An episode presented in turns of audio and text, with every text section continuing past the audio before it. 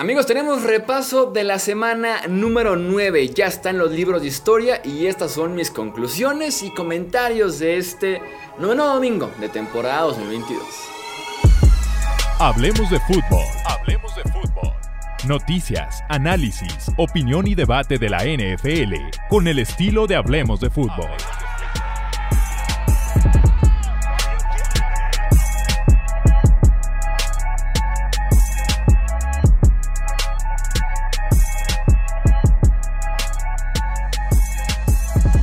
¿Qué tal amigos? ¿Cómo están? Bienvenidos una vez más aquí Hablemos de Fútbol. Yo soy Jesús Sánchez. Un placer que estén aquí para poder comentar qué fue, en mi opinión, lo mejor, lo peor, conclusiones, comentarios y demás de la semana 9. Específicamente el domingo de semana 9. Nos arrancamos de una vez. Aquí ya saben que es formato un poquito más libre, más relajado y demás. Simple y sencillamente mis comentarios. Platiqué un poquito de esto la semana pasada, me parece que es de Derrick Henry. Sí, lo platiqué cuando fue el partido en contra de Texans. Es que mm, Derrick Henry tiene un caso bien interesante, bien especial y creo yo bien único en la historia de la NFL. Es el arte de saber qué jugada viene, sobre todo ahora que no está Hill, ahora que está Malik Willis. Sabes que viene el acarreo por el centro con Derrick Henry y aún así no poder frenarlo, ¿no? El arte de tener cero juego aéreo pero de verdad cero juego aéreo al nivel de que ningún wide receiver de Tennessee recibió un pase en este domingo eh, por la noche en contra de Kansas City y de todos modos guiar a tu ofensiva una cantidad de yardas y puntos aceptable. El arte de tener un estilo muy físico y aparte hacerlo semana a semana, año con año. Creo que no le alcanza todavía, lo decía la semana pasada, para el Hall of Fame, sobre todo porque no soy fan de hablar del Son de la Fama para jugadores que están todavía activos porque son juzgados de forma prematura. Pero está haciendo su portafolio, está juntando sus argumentos para poder decir, no tendré los mejores números, no tendré las estadísticas más infladas tal vez, ni la carrera más longeva, pero aquí están mis argumentos muy únicos, ¿no? Un estilo súper especial, un estilo diferente en la NFL en pleno 2022. Lleva que 4 o 5 temporadas con ese estilo teniendo éxito. Entonces, un caso bien especial y que de verdad se disfruta. Tiene su propio capítulo en la historia de la NFL, es indudable. Me decían por ahí el tema de que no lo ponía yo en mis rankings, que lo he criticado mucho y demás. Sí, yo soy un poco más de la NFL moderna, ¿no? Del running back ágil, del running back habilidoso, el running back que te recibe el ovoide saliendo desde el backfield, que te corre un wheel route, ¿no? Que es súper versátil. Por eso en mi estilo, en mis gustos, Derrick Henry no es mi máximo. Pero reconozco la grandeza de Derrick Henry y su lugar en la historia de la NFL que poco a poco se ha ganado Derrick Henry. Y eh, el partido en contra de Kansas City fue un eh, caso más de ese estilo tan único y de ese estilo tan dominante que tiene semana a semana, insisto, temporada tras temporada, Henry con los Titans, ¿no? Eh, hablemos un poquito de Aaron Rodgers, de lo que pasó en Detroit, ¿no? La ofensiva de Green Bay se ve rota.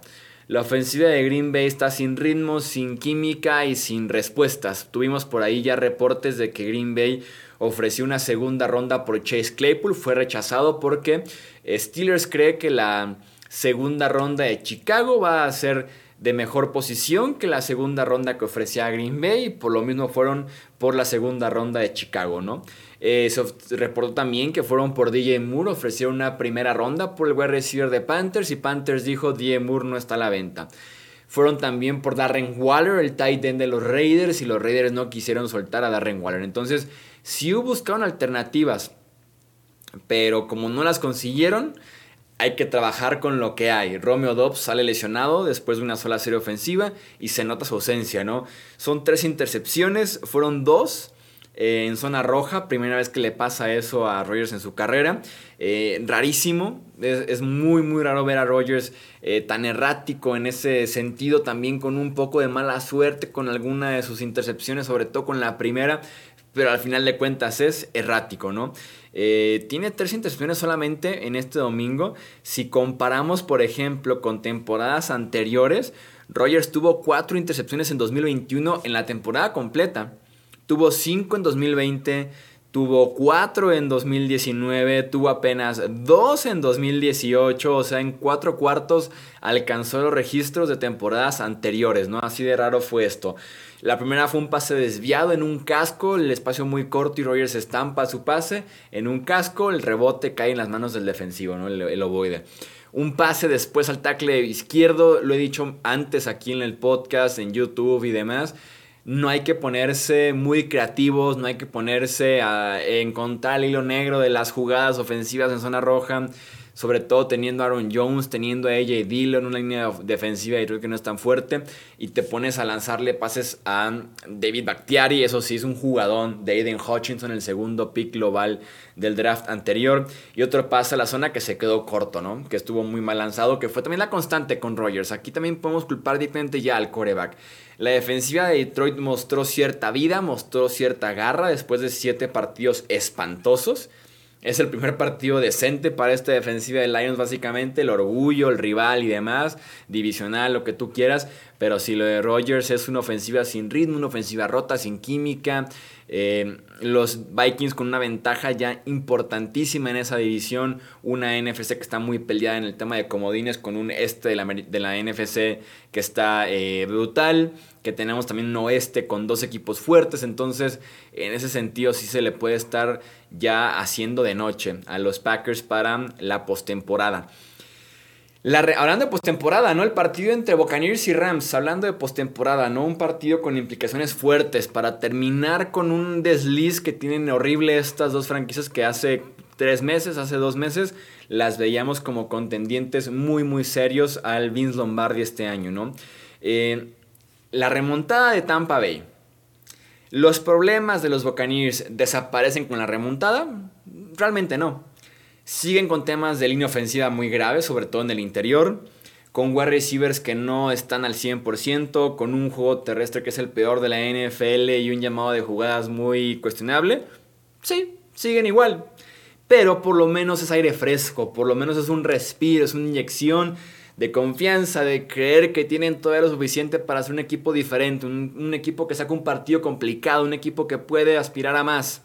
Por lo menos es confianza, por lo menos es, insisto, aire fresco, creértela y demás, cambiarte un poco el chip, en ese sentido sí le viene muy bien la remontada ante los Rams. No fue bonita para nada dependió también de que los Rams dejaban de hacer cosas totalmente. Un partido que nadie merecía ganar, ninguno de los dos equipos merecía ganar.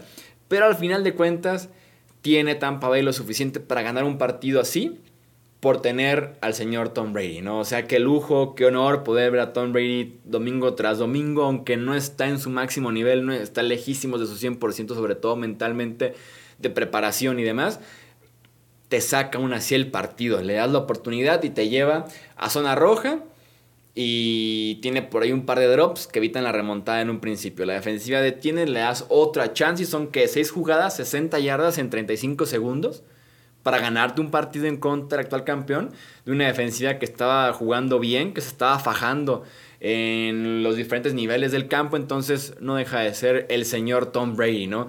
que por cierto llegó a 100.000 yardas aéreas en su carrera. Felicidades a Tom Brady, el primer y único coreback que tiene esta marca. Seguramente va a ser de los pocos en la historia que tenga esta marca por la cantidad de años jugados y también por el nivel en esos años jugados. No mucha gente decía, ¿qué es más este tipo de récords, no longevidad o calidad?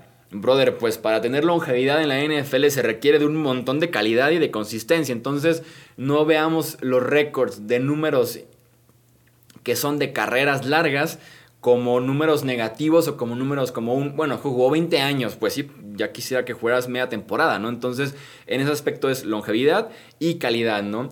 Eh, la defensiva nuevamente se lució para Tampa Bay, los mantuvo en el encuentro, aunque también la ofensiva de los Rams es penosa es penosa, es así, no tiene tampoco respuestas, es así de verdad penosa.